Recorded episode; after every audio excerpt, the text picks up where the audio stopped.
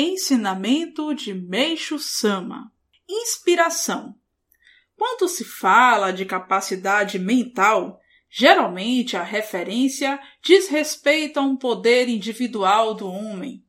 Não é, porém, uma ideia correta. Eu mesmo não creio que possua uma inteligência extraordinária. Quando visito, por exemplo, os protótipos do Reino do Céu, nos quais estou trabalhando, as ideias necessárias à sua concretização simplesmente me vêm à cabeça, ou melhor, cruzam-na.